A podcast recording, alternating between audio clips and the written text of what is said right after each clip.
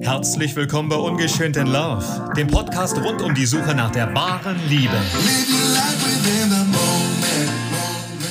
Und wir fangen schon gleich an. Schön, dass ihr bei mir gelandet seid. Ich bin der Christian, ich bin Ü40 und ich möchte euch meine Geschichte erzählen. Seid ihr auch auf der Suche nach der Liebe? Der wahren Liebe? Zu euch selbst oder zu einem anderen Menschen, dann seid ihr hier Gold richtig. Steckt ihr vielleicht gerade in toxischen Partnerschaften? Ist euch das Phänomen in der Vergangenheit schon persönlich begegnet oder kennt ihr toxische Menschen? Tja, auch dann seid ihr hier goldrichtig. Seid ihr auf der Suche nach euch selbst, eurer sexuellen Identität? Oder möchtet ihr das Ganze noch einmal neu überdenken? Fühlt ihr euch vielleicht lost in der so schweren, rauen aktuellen Zeit? Dann seid ihr hier genau richtig. Und vielleicht interessiert ihr euch auch für die Themen Trauma, Ängste, Suchtaffinitäten, Süchte und den Ausstieg. Tja, alle Antworten findet ihr hier. Jedenfalls meine Antworten. Ich bin der Christian, ich bin Ü40 und das ist meine Geschichte. Dieses Intro, was ihr gerade hört, entsteht ungefähr zwei Jahre nach dem Startschuss zu Ungeschönt in Love.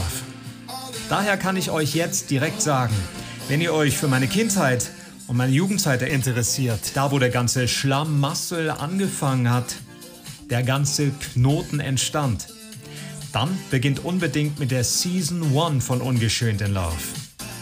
Wenn ihr sagt, nein, nein, ich interessiere mich nur für die toxischen Partnerschaften, ich möchte den richtig heißen Scheiß, dann beginnt doch direkt mit der Season 2 von Ungeschönt in Love. So, jetzt wollen wir euch nicht lange aufhalten, jetzt fangen wir an. Ich bin der Christian, ich bin Ü40 und das ist meine Geschichte.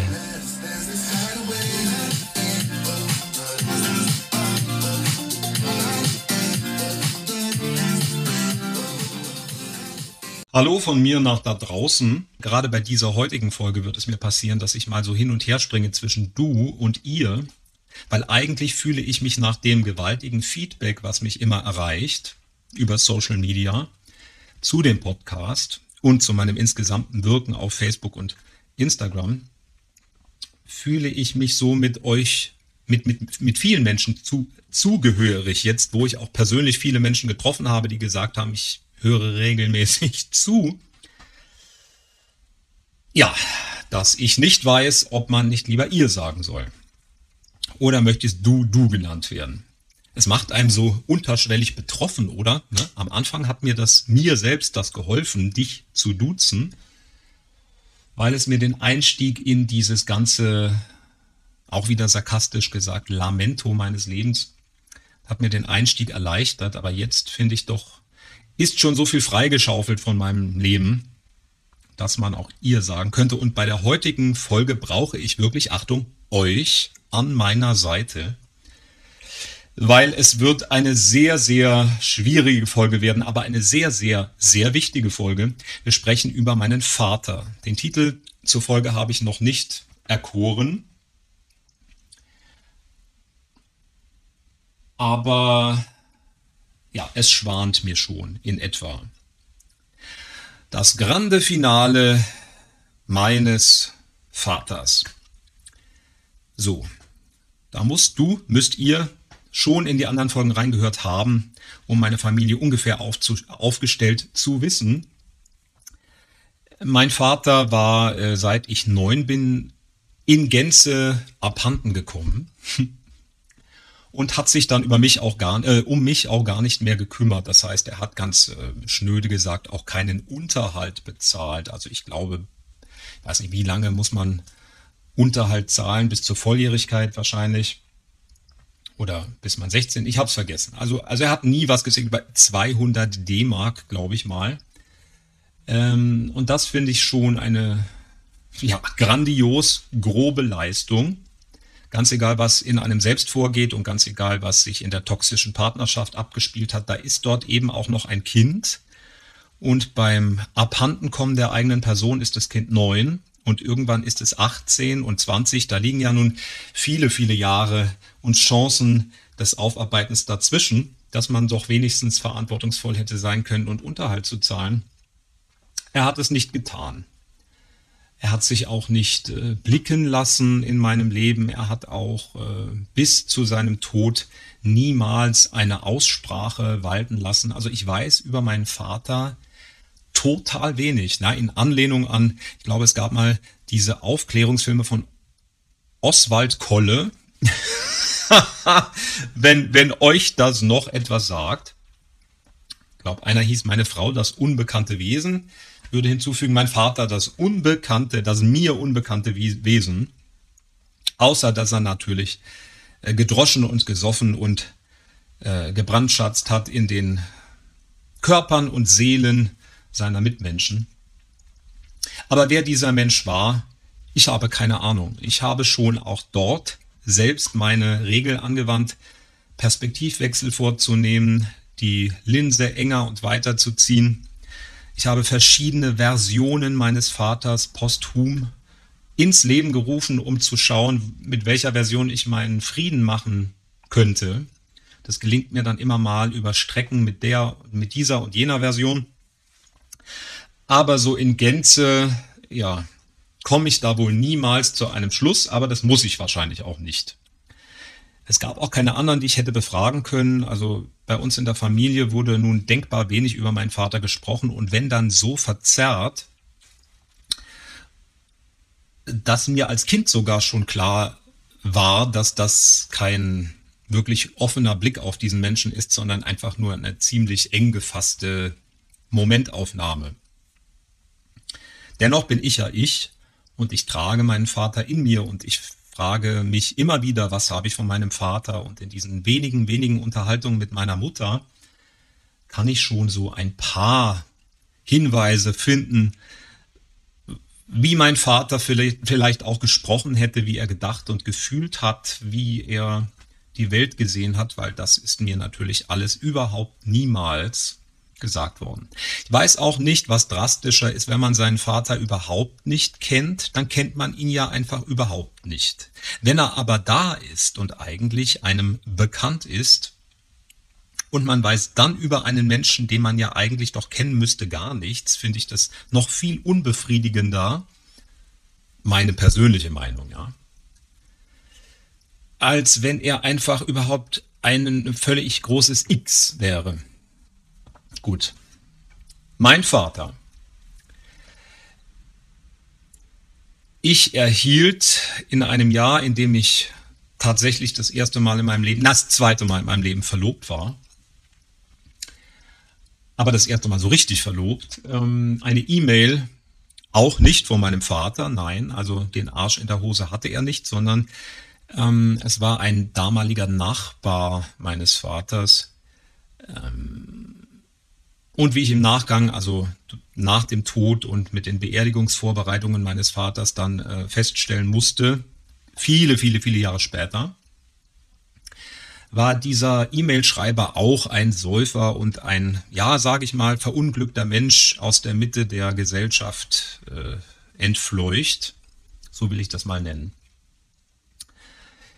Im besten Tonfall ein Saufkumpel meines Vaters. So. Mehr wollen wir dazu auch nicht denken und sagen. Der schrieb mir, dass mein Vater unheimliche Sehnsucht nach mir hätte und dass er doch unbedingt wieder von mir hören wolle. Ich habe diese E-Mail niemals beantwortet und ich habe mich schon sehr oft gefragt, warum ich darauf nicht geantwortet habe. Ganz sicher, weil ich damals nicht den Bedarf hatte.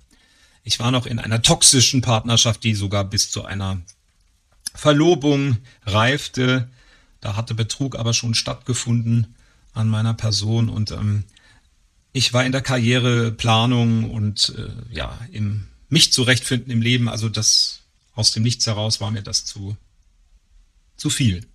Und außerdem war ich ziemlich sauer, dass mein Vater sich nicht selbst gemeldet hat. Also das war eines der ersten, eine der ersten Reaktionen meinerseits, dass ich das unerhört fand, wenn er denn eine Sehnsucht nach äh, über 20 Jahren, ich keine Ahnung, wie alt ich damals war, Anfang 30, sagen wir mal 31, so ungefähr. Wenn er die doch verspüren würde, die Sehnsucht nach meiner Person, dann könne er sich doch auch mal persönlich schriftlicher Natur auf den Weg machen, hat er aber nicht gemacht. Und deswegen blieb diese E-Mail bis zum heutigen Tag unbeantwortet. Da kam dann auch nichts mehr nach. Also ich bin ja nun auch damals schon eine recht erreichbare, halbwegs öffentliche Person im Internet gewesen und stand schon einigermaßen in Saft und Kraft auf der Bühne. Er hätte mich also durchaus finden können, hat er nicht getan. Und ich schiele ein bisschen auf das Aufnahmegerät. Der Akku ist nicht mehr ganz so weit. Das ist auch wieder passend und treffend zum Thema des Außenspiegel des Innen. Und ich wollte mir tatsächlich in Recherche zu dieser Folge auch noch ein Handyvideo anschauen. Das Handyvideo der Wohnung bei der ersten Wohnungsbegehung nach dem Tod meines Vaters. Weil ich dachte, ich muss das auf Handy aufnehmen, weil das glaubt mir kein Mensch, allen voran ich. Ich glaube mir das später nicht mehr. Und es waren auch solche, so viele Eindrücke, die konnte man also man hätte sich eine Woche lang in dieser Wohnung einsperren lassen müssen, um die halbwegs auf, auf die Reihe zu kriegen. Gut. Also er war nicht in meinem Leben und war auch in meinen Gedanken nicht. Er war halt irgendwo. Ich leckte meine Wunden und frönte meinen Traumata. Süchten damals noch nicht, beziehungsweise in so als Teen und Twen noch nicht. Noch nicht merklich. Und ähm, ja, dann kam diese Casting, Casting-Show bei RTL. Deutschland sucht den Superstar. Und ich möchte jetzt gar nicht näher, auch wenn es mir schwer fällt, gar nicht, äh, es fällt mir wirklich schwer, nicht näher darauf einzugehen, aber da hat eine Re Redaktion meinen leiblichen Vater ausfindig gemacht von der dort ansässigen Tageszeitung, glaube ich sogar. Und die standen bei dem vor der Tür und haben ihn mit den Brocken meiner Kindheitsgeschichte, die RTL nun rausgefunden hatte, mit und ohne meine Hilfe. Und glaubt mir, sie haben mehr ohne meine Hilfe rausgefunden. Haben ihn vor diese Tatsachen gestellt, mit einer Kamera und mit Fotos und mit, ja, mit, mit Redakteuren. Der muss den Schock seines Lebens bekommen haben, wenn er das überhaupt noch irgendwie mitbekommen hat, denn wie mir im Nachgang dann mal im Vertrauen, in Anführungsstrichen, von einem Team gesagt wurde, wäre er unter einer Brücke wohl besser aufgehoben gewesen. Also der muss schon so entrückt und unwürdig des Lebens gewesen sein, dass der das überhaupt, also ein, also ich bin nur froh, dass er nicht den Arsch in der Hose noch die Raffinesse hatte, sich vor eine Kamera zu stellen, weil es wäre so furchtbar gewesen. Aber die konfrontierten natürlich mich dann damit. So. Ich muss kurz einen Sprung zurück machen. Nachdem meine Mutter endlich den, in Anführungsstrichen, Absprung geschafft hatte ins Nachbarhaus mit mir, schlug mein Vater dort natürlich noch immer mal auf und ja, wie das mit äh, toxischen Drogen so ist in Person einer Person, muss man die wohl auch ausschleichen. Und er schlich sich selbst so aus und wurde ausgeschlichen. Das heißt, Immer mal wieder tauchte er sturzbesoffen auf und hat natürlich auch die eine oder andere Tür wieder eingeschlagen, wie er es immer gemacht hat, äh, mit den Wohnungstüren, mit Autotüren, mit Fenstern, mit überhaupt allem, was ihm vor die Flinte kam, auch Menschen.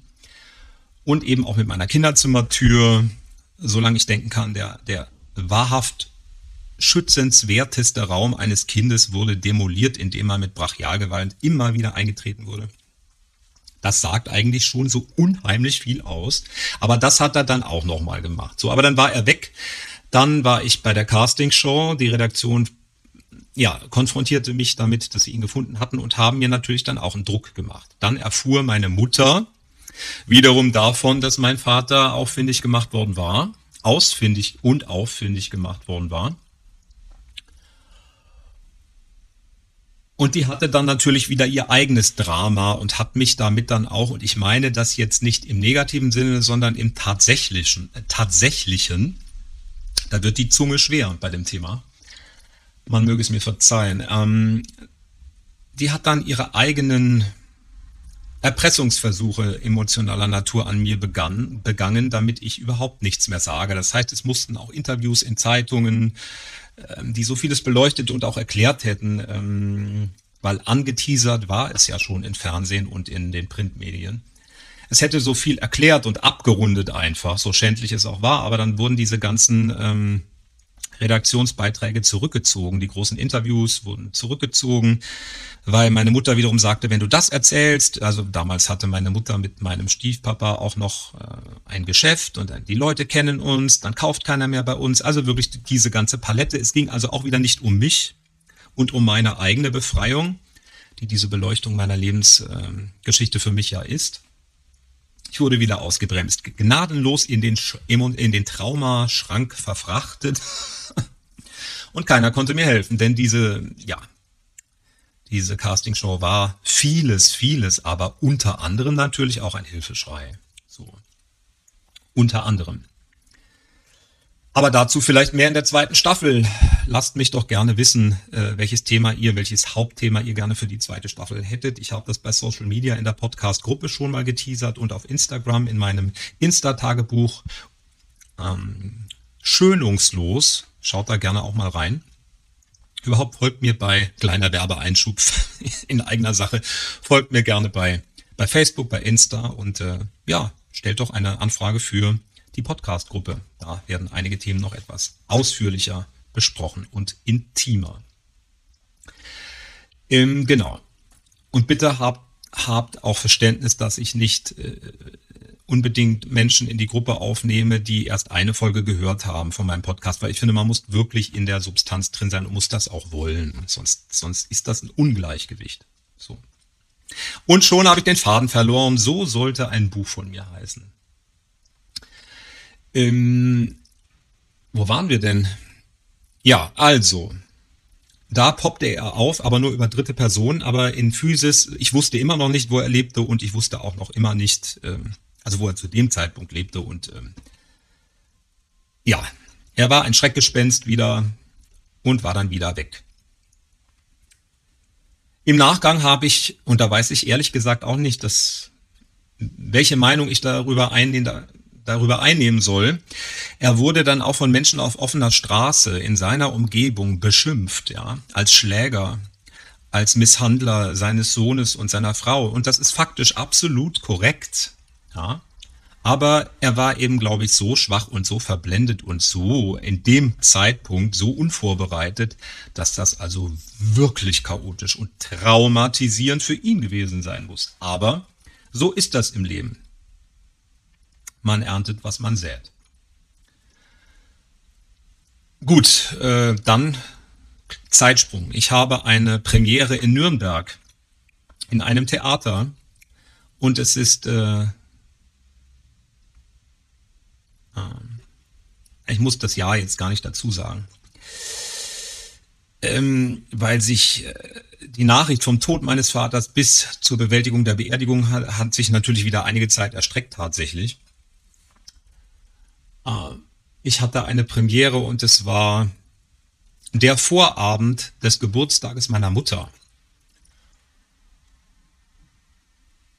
Und ich hatte damals, jetzt vermischen sich natürlich hier viele Sachen, ich hatte eine kleine Affäre mit einer Kollegin dort. Oder sagen wir mal, naja, ich muss sie auch schützen. Wir waren uns etwas näher gekommen in einer anstrengenden Zusammenarbeit. Punkt. Ähm und ich erzählte ihr, und sie war in meinem Hotelzimmer und dann ist sie gegangen irgendwann und ich erzählte ihr am anderen Tag, ich habe von meinem Vater geträumt. Ich habe von meinem Vater geträumt, von dem alten Schlafzimmerschrank meiner Kindheit im Schlafzimmer meiner Eltern. Und ich habe die rechte Seite dieses Schrankes, die nun die Seite meines Vaters war. In der Mitte war so ein Spiegel und links war die Seite meiner Mutter, hinter dem Spiegel auch. Und das rechte Drittel gehörte meinem Vater. An diesen Schrankteil erinnere ich noch Funde von Marihuana, als ich klein war, fiel es da einfach so raus. Oder Schmuckstücke, die er meiner Mutter entwendet hatte und die er versetzen wollte und nicht versetzt hatte, die fielen da mal raus. Als Kind versteckt man sich ja mal im Schrank oder stöbert halt in den Schränken rum. So war das einfach ganz normal in der Kindheit mal.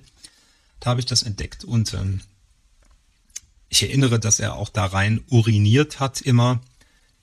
Wenn er besoffen war, hat er seine Schranktür aufgemacht und hat dort rein uriniert.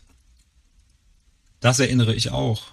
Und, äh, also auf jeden Fall sah ich genau dieses, diese, diesen Schrank, diesen offenen Schrank mit Platten, Langspielplatten drin in dem Korb, in dem meine Eltern, als ich kleines Kind war, die Langspielplatten aufbewahrten. Dieser Korb befand sich niemals in diesem Schrank, sondern der befand sich im Wohnzimmer. Der war also niemals wirklich in diesem Schrank gewesen, aber in meinem Traum war er das. Und ich sah seinen Personalausweis von außen. Reisepass? Es kam mir vor wie ein Personalausweis, der zum Aufklappen war. Damals gab es die Karten auch, glaube ich, noch nicht. Nee. Ganz sicher nicht. Und alles war unfassbar verstaubt. Fürchterlich verstaubt. Und dieses Bild ist noch interessant, weil ich habe meiner Kollegin davon erzählt. Und die Premiere ist gelaufen und ich hatte meine besten, meine damals besten dort, ähm, also meine beste Freundin ist immer noch meine äh, beste Freundin, äh, mein damals bester Freund war auch noch dabei und ähm, ich fuhr nach Frankfurt zurück in mein Apartment, kam dort an mit Koffern und ich war kaum zehn Minuten in der Wohnung. Ich würde euch so gerne alles erzählen en Detail, aber ich schaffe das gar nicht, sonst sitzen wir hier wirklich noch in fünf Stunden. Es klingelte an der Tür und ich schaute, ich habe im vierten Stock gewohnt, schaute so aus dem Badezimmerfenster runter, wer denn dort vor der Tür stehen möge. Und es waren zwei Polizisten, die sagten, die riefen hoch, guten Abend, sind Sie Herr Schöne? Ich so, ja. Äh, die Kripo, dürfen wir mal hochkommen? dann habe ich die hochkommen lassen. Ohne auch nur den Hauch einer Ahnung zu haben, was die Kripo denn von mir wollte. Wie im Nachgang aber rauskam, waren die schon mal dort gewesen, ein paar Tage vorher. Ein, zwei Tage vorher, um genau zu sein. Und, ähm, und mein Nachbar, mein damals sehr guter älterer Rentner-Nachbar, hatte denen geöffnet und die hatten ihn wohl gebeten, sie zu verständigen, wenn ich denn wieder zurück sein würde vom Gastspiel. Und der hatte sich schon Gedanken gemacht, also was sucht denn die Kripo beim Christian und was hätte, könnte der denn ausgefressen haben? So, es kam im Nachgang alles raus. So, wo konnte ich natürlich nicht wissen. Die kamen hoch und fragten mich, sind Sie Christian Schöne? Ja. Sind Sie der Sohn von Peter Schöne? Ja. Es tut uns leid, Ihnen mitteilen zu müssen, dass Ihr Vater tot aufgefunden worden ist. Die Umstände seiner seines Todes sind bislang noch ungeklärt. Halten Sie sich bitte bereit für, für den weiteren Verlauf und für sachdienliche Hinweise. Und dann wollten die bei mir bleiben, weil die natürlich einem normalen Menschen mit normalen Eltern und einer normalen Geschichte mental zur Seite stehen müssen, weil Menschen durchdrehen können, zusammenbrechen können, sich umbringen können, was weiß ich was. Also sie müssen einfach seelsorgerisch dort sein. Und es war auch ja niemand anders bei mir. Ähm, und ich sagte, nein, nein, ich komme damit klar. Ich rufe meinen besten Freund an. Sie können gehen.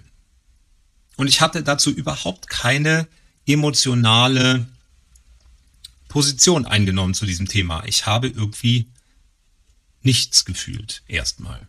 Also klar war das irgendwie ein Schock, das rein akustisch zu, über, äh, zu, zu wahrzunehmen, aber ich hatte da keine Position. So, dann rief ich meinen Freund an. Also meinen, nicht meinen Freund, meinen besten Freund. Und sagte dem das und ich sage, ich brauche dich, komm bitte. Ich merkte schon, wie es emotional in mir so ein bisschen hm, klamm wurde. Und er sagte, nein, sei doch froh, dass der tot ist. Sei doch endlich froh, dass du diese Last los bist. So, dann habe ich aufgelegt. Und dann ging erst unten die Tür und die Polizisten waren draußen und ich habe, nein, ich muss ganz ehrlich sagen, ich bin ja ganz ehrlich, die haben noch gewartet vor der Tür, was ich tue, weil ich gesagt habe, ich rufe jemanden an. Die wollten das noch hören. Und ich habe bitterlich angefangen zu weinen. Also ich habe wirklich bitterlich angefangen zu weinen. Es hat mich es war der aufrichtige Tod meines Vaters, der mich als aufrichtigen Sohn aufrichtig getroffen hat. So. Gut, dann fing die ganze Arbeit an. Ich muss auch wieder springen. Es fand sich ein Termin, in dem ich die Wohnung begehen musste, weil sie hatten meinen Vater gefunden im Hochsommer. Also Anfang, Anfang Juni, also Juni, ja, hat meine Mutter Geburtstag, es war also Anfang Juni, es war ein warmer Sommer, heißer Sommer, es war dort in dieser Wohnung mit Dachschrägen, glaube ich auch. sehr stickig. Er hatte seit mindestens einer Woche kein Fenster mehr geöffnet. Es war brütend heiß in dieser Wohnung und es waren bei mir meine Mutter. Dafür bin ich ihr sehr, sehr dankbar, dass sie das für sich selbst und mit mir bewältigt hat. Meine Schwester, über die wir hier ja auch schon so einiges erfahren haben, aber an dieser Stelle war sie da und ihr jetziger Mann. Die waren damals, damals noch nicht verheiratet. Ne? Mein Schwager in Spee. Weil ich gar kein Auto hatte. Ich hätte überhaupt nicht dorthin fahren können. So ohne weiteres. So. Den Schlüssel von der Kripo bekommen. Mir wurde gesagt, der sei dort gefunden worden, nachdem er nicht geöffnet habe, weil eben dieser Nachbar, der mir diese E-Mail geschrieben hatte, wie ich am Anfang sagte, ihn besuchen wollte, wie er es immer getan hatte, und äh, mein Vater nicht geöffnet hätte. Und dann wäre ein komischer Geruch aus der, Wohnung, aus der Wohnung gekommen, so scheint es wohl gewesen zu sein. Langer Rede, kurzer Sinn, ich komme in diese Wohnung. Jetzt muss ich das Grundszenario klären. Es war eine Zwei-Zimmer-Wohnung, Zwei-Zimmer-Küche, Bad. Es war die ultimative Messi-Wohnung. Ich habe in Realität sowas in meinem Leben noch niemals gesehen. Nicht mal in den Fernsehsendungen über Messi-Wohnungen. Und jetzt Achtung, es war alles voller Staub. Staub und Müll kniehoch. Staub, Staub und ziemlich schnell zu sehen war dieser Korb mit den Langspielplatten drin, völlig verstaubt, den ich in meinem Traum gesehen hatte. Und es war die Nacht, in der oder genau der Zeitraum, der errechnet worden war, als er verstorben war. Ist das starker Tobak? Du kommst in diese Wohnung, kennst die Wohnung nicht, hast deinen Vater so viele Jahre nicht gesehen. Über 20 Jahre, 20, 25 Jahre nicht. Und siehst Bilder, die du geträumt hast, in der Nacht, in dem dein Vater gestorben ist. Also es ist, allein das kann man überhaupt erst im Nachgang schwer einordnen. Diese Wohnung sah aus, es war also er war dort aufgefunden worden und wurde von äh, ja, den, der Spurensicherung und ähm, die müssen das immer natürlich den un, bis dahin ungeklärten Tod analysieren. Also ein Tatortreiniger war da nicht gewesen, es war ja auch kein wirklicher Tatort. Er ist wohl an einem Herzschlag gestorben, keine Ahnung. Ich weiß es nicht mal. Ich müsste in den Keller gehen, um in einem alten Müllsack der bestialisch nach Zigaretten stinkt, nachzuschauen, weil dort befindet sich überhaupt in einem kleinen Müllsack alles, was von meinem Vater auf dieser Welt übrig ist, außer mir.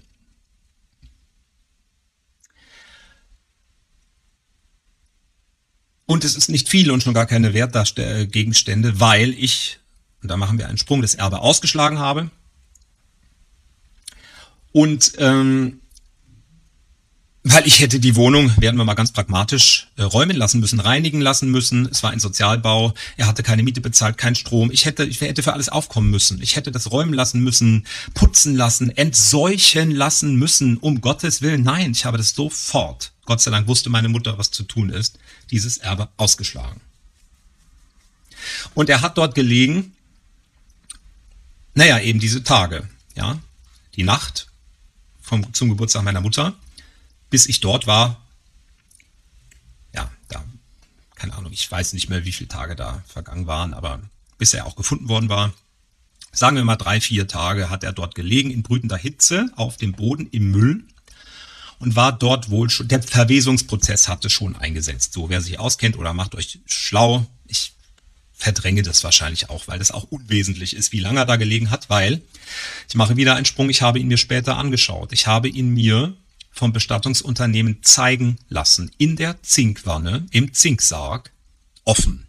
Ich habe ihn aufbauen lassen in der Leichenhalle und diese Menschen von Bestattungsinstitut haben mich eindringlichst darauf hingewiesen, mit den Worten, diese Bilder werden Sie nie mehr los, Herr Schöne.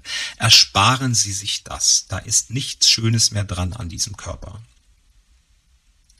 Für mich stand das völlig außer Frage von der ersten Sekunde an, dass ich ihn sehen will, weil, und das war mir damals unterbewusst und auch schon bewusst klar, die, dass die einzige Chance ist, einen Abschluss mit diesem körperlichen und seelischen Gewalttäter zu finden. Dieser in meiner Fantasie und in meiner Erinnerung so riesengroße, total muskulöse Schläger, dieser furchteinflößende, riesengroße, bösartige Mensch lag völlig verwest, grün, gelb, halb verfault, verschrumpelt in sich. Also Zombie-Filme, Walking Dead und Co. treffen das nicht mal annähernd. Es war, wenn man es, wenn man nicht vorbereitet wäre, es ist das grausamste Bild eines Menschen, was ihr euch vorstellen könnt. Und ich sage das genau so, ihr kennt mich mittlerweile. Ich sage, und da sage ich auch wieder ihr, weil ich brauche euch, um das rauszubringen. Es ist das grausamste Bild, was ich mir vorstellen kann. Und ich war total ruhig. Ich war friedlich. Und der lag dort auch so friedlich. Und ich weiß nicht, was mich gelenkt hat. Ich kriege tatsächlich eiskalte Schauer gerade über meinen Rücken, weil es so ein wichtiges Thema ist. Ich empfand ihn als so, so schutzlos und hilflos, wie ein kleines Baby. Ich habe gar nicht gesehen, dass der verfault und verschimmelt und was weiß ich was alles war, verwest, sondern ich habe den nur gesehen als ein Mensch, der unter seiner ganzen Gewalt einfach war. Und ich habe mich dorthin gestellt und ich habe ihm verziehen, tatsächlich. Und ich habe im Nachgang drüber nachgedacht, hätte ich es nicht machen sollen. Es hätte nicht bis zum Verzeihen kommen müssen. Aber es hat sich damals richtig angefühlt. Ich habe ihm verziehen. Ich habe gesagt, Peter, ich habe ihn mit dem Vornamen angesprochen. Ich muss dir sagen, du siehst gerade nicht besonders gut aus. Besser, du siehst dich nicht. Ihr seht also, mein Humor, meine Verarbeitungsmotorik diese Maschinerie in mir, die, die ist einfach da, weil ich da eine gewisse mentale Stärke habe, denke ich. Bei wichtigen Dingen. Und der lag dort und ich habe ihm verziehen und was er alles angetan hatte, mir angetan hatte. Ich weiß nicht, ob seine Seele überhaupt noch dort war. Ich hatte den Eindruck, dass da noch ein Teil war, der noch nicht gehen hatte gehen können. Und jetzt machen wir es wieder, natürlich wieder theatralisch. Diese Leichenhalle stand mitten im Feld oder in einem angrenzenden Feld und es war ein Tag voller Regen und Donner und Gewitter und es war wirklich das perfekte Wetter, um sich eine verwesende Leiche anzugucken. Und als ich das getan hatte, kam meine Mutter rein und hat ihm auch verziehen und das ist ja ihre eigene Geschichte und hört in die alten Folgen rein, was da alles passiert ist. Und wir gehen aus dieser Leichenhalle raus und die Wolken brechen auf und der strahlendste Sonnenschein, den ihr euch vorkommen, äh, vorstellen könnt, kommt genau dann, als wir dort rausgehen, raus. Ich glaube an sowas. Ich glaube daran. Ich lebe jeden Tag mit Gott. Mal mehr, mal minder direkt. Äh, aber ich glaube an diese ganzen Dinge. Oder an sehr viele Dinge. Eigentlich an alle. So, durchatmen. Wir springen zurück in die Wohnung. Das war ja natürlich nicht das, das dicke Ende. Das dicke Ende war, ich muss nicht ins Detail gehen, wie schändlich diese Wohnung aussah. Das Schlimmste, und das habe ich nicht gefilmt, weil ich mir dachte, wenn jemand dieses Video sieht, das kann ich posthum meinem Erzeuger nicht antun. Es war dort natürlich ein Badezimmer, das von all, komplett gekachelt war. Weiß gekachelt, meine ich. In meiner Erinnerung war es weiß, weiß auf jeden Fall hell. Und es war von oben bis unten, bis unter die Decke mit Fäkalien beworfen worden. Die Fäkalien hingen überall. Der muss über einen enormen Zeitraum seine eigenen Fäkalien an die Wände geworfen haben. Ich habe da in Filmen und Berichten schon drüber gehört, wenn Menschen ihre Würde verlieren, ja, ist ja auch wirklich ein, ein Krankheitsbild, ein profundes. Also wenn du erklärtermaßen medizinisch würdelos lebst, dann schmeißt du mit deinen Fäkalien um dich. So meine ich das anzuordnen. Straft mich Lügen, aber ist ja auch egal. Auf jeden Fall hingen die Fäkalien da überall. Und dann dachte ich noch, es sind erstaunlich wenige leere Whisky und sonstige Spirituosenflaschen in der Wohnung. Erstaunlich wenige. Entweder hat er die regelmäßig entsorgt oder dort einfach nicht, hat sich dort nur zum Schlafen hingelegt. Ich weiß es nicht. Ich habe das so gedacht. Es sind sehr wenige Flaschen, die da standen. Es standen immer noch viele da. Also sagen wir mal 30. Aber ich hätte mit viel mehr gerechnet. Es war alles verdreckt. Es waren pornografische Poster und Fotos überall. Und das war auch eine Erinnerung, so kannte ich meinen Vater auch in der frühesten Kindheit. Er hat mich immer konfrontiert mit Pornografie. Mit Sexualität und Pornografie in Form von Bild, Videos, Zeitschriften, Fotos oder in Gesprächen. Sexualität, erwachsene Sexualität meines Vaters war immer Teil des Umgangs, den er mit mir pflegte. Ich erinnere, dass da war ich vier Jahre alt, da hat er mir pornografisches Material gezeigt. So, boom. Schlimm genug. Dann hing das alles an der Wand. Dann hatte er in seinem Schlafzimmer, wenn man es so nennen will, da ist die Matratze auch völlig mit Fäkalien getränkt gewesen, so dass er, und das konnte man sehen, in seinem eigenen Bett hätte überhaupt nicht mehr liegen können. Er hatte wohl auf dem Sofa oder auf dem Boden geschlafen, wo man ihn auch gefunden hatte. Da waren dann, und das fand ich ziemlich absonderlich blöd. Ich, mir fällt es deplatziert. Die Schutzhandschuhe von diesem Trupp, der die Leiche geborgen hat, die, die lagen noch, diese, diese Plastikstulpen der Schuhe und die Handschuhe, die lagen einfach lieblos weggeworfen noch da, wo der Leichenfundort war. Also ich finde, das hätten die ruhig mitnehmen können. Aber die wollten dieses verdreckte Zeug wohl auch nicht mehr. Ich habe die Fenster aufgerissen, will bis heute nicht wissen, was ich dort alles eingeatmet habe. In seinem Schlafzimmer von seinem Bette aus sehend hatte er Collagen gebastelt. Er war ein, das muss ich sagen, ein Basteltalent und Genie. Dieser Mann konnte filigran, er war ja auch gelernter Feinmechaniker, er konnte Dinge basteln, von Papier über Zinnsoldaten anmalen oder Soldaten, Kriegsspielzeug anmalen, über Flugzeuge aus Sperrholz, Bausätze. Also er war da sehr talentiert und geduldig. Sturztrunken wie er war, aber vermutlich Spiegeltrinker. Auch, unter anderem. Spiegeltrinker und Komasäufer.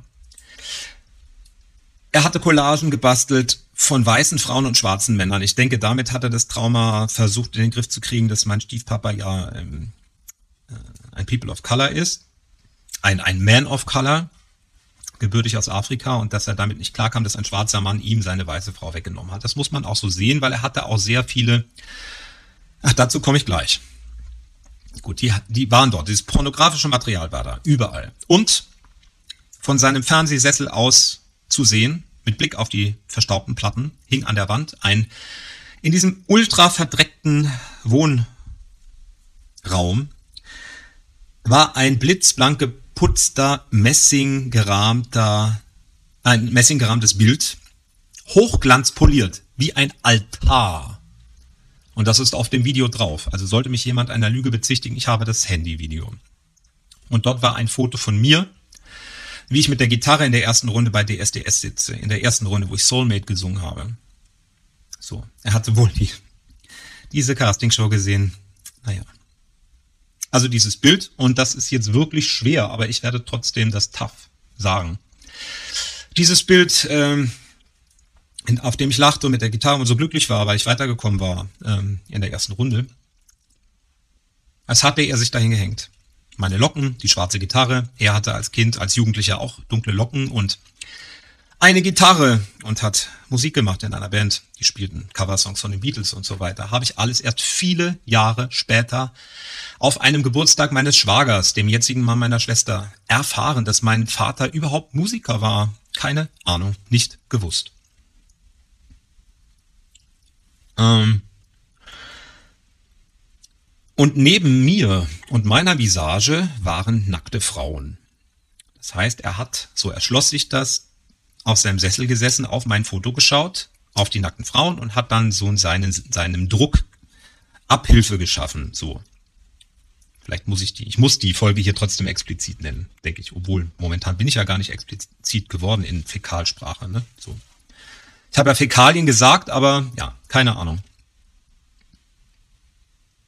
Damit komme ich bis heute schwer klar. Auch im Hinblick auf meine frühe Kindheit, dass er das Foto, wo ich in der Mitte war, mit den Pornobildern um mich herum genutzt hat. Also ich weiß nicht, wo waren seine Gedanken. Waren die bei mir, bei den Frauen, waren die bei allem? Hat er sich vorgestellt, dass ich mit den Frauen, hat er, ich will es nicht wissen, aber ihr könnt euch vielleicht denken, dass dieses ein, dieses Bild hat niemand verdient. Mein Babyfoto stand auch noch da, aber das war verstaubt. An einer anderen Stelle. Ja, ja und dann kommen wir zum Flur. Und da kommt nochmal der krönende Abschluss. Das andere war noch gar nicht so schlimm, sondern das ist ein Thema, das macht mich sehr wütend. Ich wusste, dass mein Vater immer kriegsfrönend war. Der war auch beim Bund früher gewesen, bei der Bundeswehr mehrere Jahre. Er hat Panzer, fuhr Panzer und kurioserweise einer meiner jetzigen Schwager ist auch beim Bund und werde mit dem Thema wieder konfrontiert auf eine ganz andere Art und Weise. Aber ich erinnerte, dass mein Vater auch äh, Panzer gesammelt hat, Miniaturpanzer und auch immer, er hat immer Bücher gelesen über, ich glaube von diesen Klaus von Deniken oder Deniken über, über UFOs und da glaubte der wohl dran, also sehr verstärkt dran. So spirituell war er auch ein bisschen unterwegs, aber darum soll es jetzt nicht gehen. Er hatte, der alte Bastler, sich den Flur vorgenommen und hatte über die Tapete in filigranster Detailarbeit, wie ich ihn kannte, also außer, ich habe es in einer anderen Folge gesagt, er hat die äh, Tapete in meinem Kinderzimmer einfach falsch rum aufgehängt, weil er dachte, die Schafe sind Wolken und ich hatte tote Schafe vor meinem Kinderbett, aber das nur humoristisch eingestreut. Er hatte Zeitungsartikel gesammelt, es müssen äh, Bilder gesammelt, nur Bilder, die farblich zueinander passten, vorwiegend schwarz-weiß, also alte Fotos. Es müssen alte, alte Kriegsfolianten gewesen sein, so will ich es mal nennen. Kriegsliteratur, pff, keine Ahnung. Mit maximal der Farbe Rot. Es waren unfassbar unzählige Hakenkreuze in diesem Flur. Mein Vater war ein Hardcore-Nazi gewesen. Oder einfach so dumm, dass er sie schön fand. Es war alles voll mit Hitler. Hitler, Hitler, Hitler, und Hakenkreuzen. Ein grausames Bild. Und er hatte alles mit Klarlack überzogen. Filigranst. Dieser Mann, wir erinnern uns, wie das Bad aussah und was sonst in dieser Wohnung war. Er hat diesen Flur geheiligt. Es war alles voll mit Hitler und mit Hakenkreuzen. Und das musste ich auch noch emotional ver ver verknusen. Könnt ihr euch vorstellen, dass ich das mit Fug und Recht als ein grande Finale bezeichne, so ist mein Vater aus meinem Leben geschieden. Nicht ganz, ich habe ihn auch noch unter die Erde gebracht. Er hat ein Begräbnis bekommen, er ist verbrannt worden und er hat eine Urnenbestattung bekommen an einer anonymen Stelle. Ich möchte nicht, dass jemand von außen dorthin gehen kann und ihn besuchen kann, nur ich weiß, wo er liegt. Und selbst ich habe damals auch nur die Büsche und Bäume abgeschätzt. Ich könnte es sicherlich rausfinden und mir sagen lassen, wo die Urne ist. Aber jemand, der es nicht weiß, wird sie niemals finden. Ich habe eine Grabesrede gehalten für die wenigen Leute, die da waren und der Nachbar wollte auch kommen. Er hatte einen Brief hinterlassen, er wollte gerne, ich wollte das nicht. Ich habe das nicht geduldet. Das Drama hat in der Familie angefangen und das Drama sollte in der Familie aufhören. Und ich wollte nichts von irgendwelchen Menschen wissen, die ihn so empfangen haben, wie er an dieser Stelle war, die ihn gelassen haben, wie er damals war, würdelos, die das auch nur einen Tag mitgemacht haben, wie dieser Mann gelebt hat. Und das ist nicht innerhalb einer oder zwei Wochen passiert und auch nicht innerhalb von zwei, drei Monaten, sondern das Ich habe eine Grabe, Grabesrede gehalten und habe ihn ordnungsgemäß, sachgemäß, emotionalsgemäß, wie es einem Menschen, von Gott geschaffenen Menschen zusteht.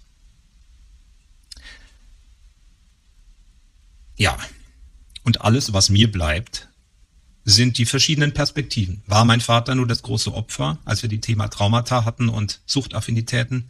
War er nur Opfer? Ist er nur misshandelt worden? Hat er nur die Traumata geerbt? Hat er sie nicht lösen können? War er das oder war er bösartig? War er zutiefst verhaltensgestört? War, hatte er Persönlichkeitsstörungen? War er Narzisst? War er Psychopath? War er Soziopath? War er böse? War er einfach des Teufels. Tja, ich habe diese und jene Variante in mir und hoppe immer mal hin und her. Und damit fahre ich ganz gut, weil mir stehen alle Varianten zur Verfügung. Denn die wirkliche Variante werden wir nie wissen. Alles konnte ich nicht erzählen über meinen Vater. Alles natürlich nicht, aber das, denk noch kurz nach, das war eigentlich, tja,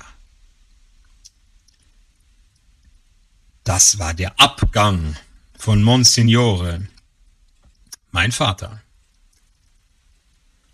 Wir sehen und hören uns, nein, sehen uns nicht, aber hören uns bei der nächsten Folge. Lasst mir gerne Kommentare da, lasst euch gut gehen, bleibt gesund.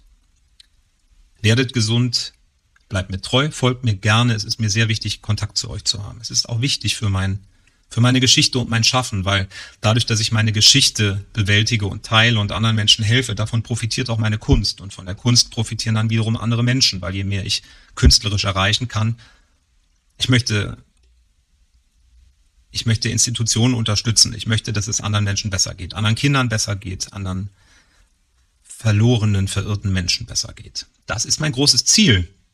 Ja, nicht die und die Rolle zu spielen oder den und den Preis zu bekommen. Es geht um was viel Größeres.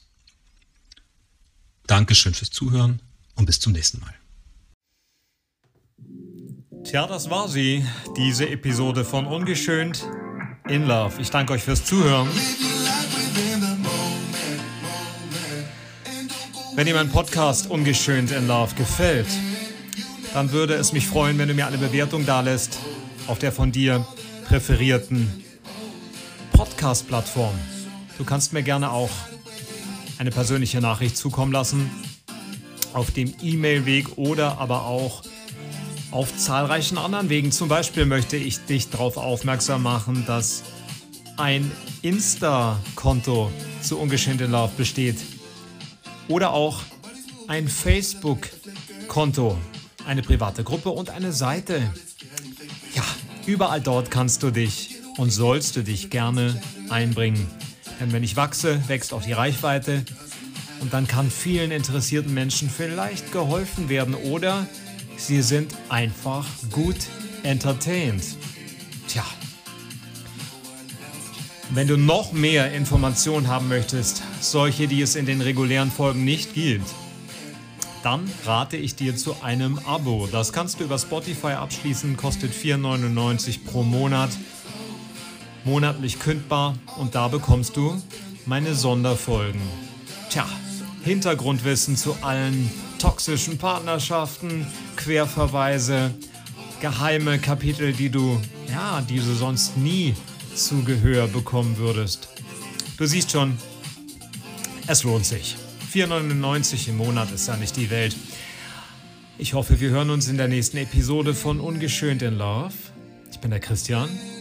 Ich bin Ü40. Ich erzähle dir gerne meine Geschichte und nicht vergessen, Wissen ist Macht, Erkenntnis ist der Schlüssel.